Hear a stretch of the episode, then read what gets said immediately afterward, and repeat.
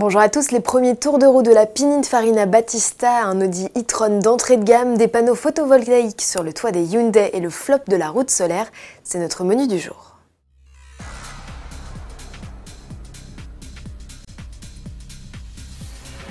Le jeune constructeur automobile Pininfarina, rattaché au studio de design du même nom, va s'envoler pour les États-Unis. C'est sur les terres de l'oncle Sam, dans le prestigieux cadre de la Monterey Car Week, qu'il présentera un concept préfigurant l'avenir de la marque. S'agira-t-il d'un SUV C'est en tout cas un des types de véhicules sur lequel planche actuellement le constructeur. Aux côtés de cette maquette, Pininfarina présentera sa Battista, qui a récemment bénéficié de quelques retouches. Et avant de rejoindre la côte ouest américaine, l'hypercar électrique s'est offert une petite balade dans l'arrière-pays provençal Monaco. Notons que le bolide de 1900 chevaux, capable selon sa fiche technique d'expédier le 0 à 100 en moins de 2 secondes, est toujours en développement. Son autonomie tournerait autour des 450 km avec sa batterie de 120 kWh. D'après Pininfarina, près de la moitié des 150 exemplaires de Battista ont trouvé preneur. L'italienne est affichée au prix de 2 millions d'euros hors taxe.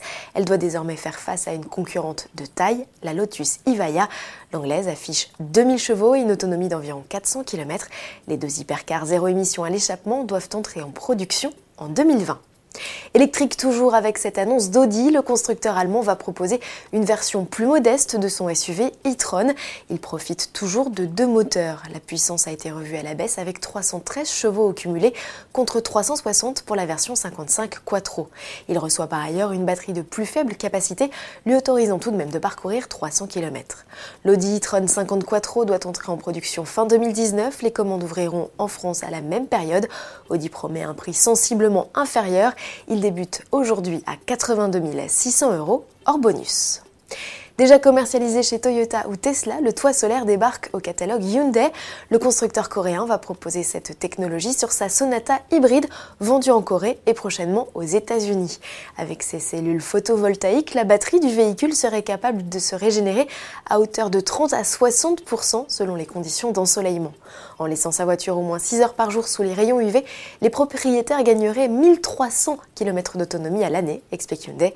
Cette technologie, le constructeur pourrait prochainement la déployer sur ses modèles européens électriques ou hybrides, les Ioniq et Kona.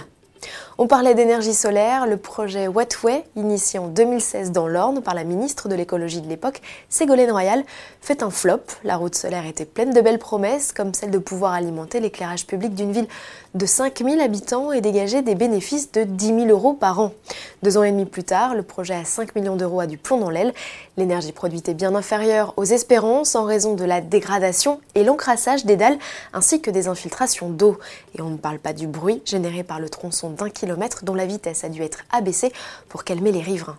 Si la société Colas croit encore à son projet, force est de constater qu'elle va revoir ses ambitions à la baisse. Elle va désormais privilégier des petits modules de 3 à 9 mètres carrés pour alimenter en énergie une caméra de vidéosurveillance, des panneaux de signalisation ou des abribus, des projets moins étincelants. À demain.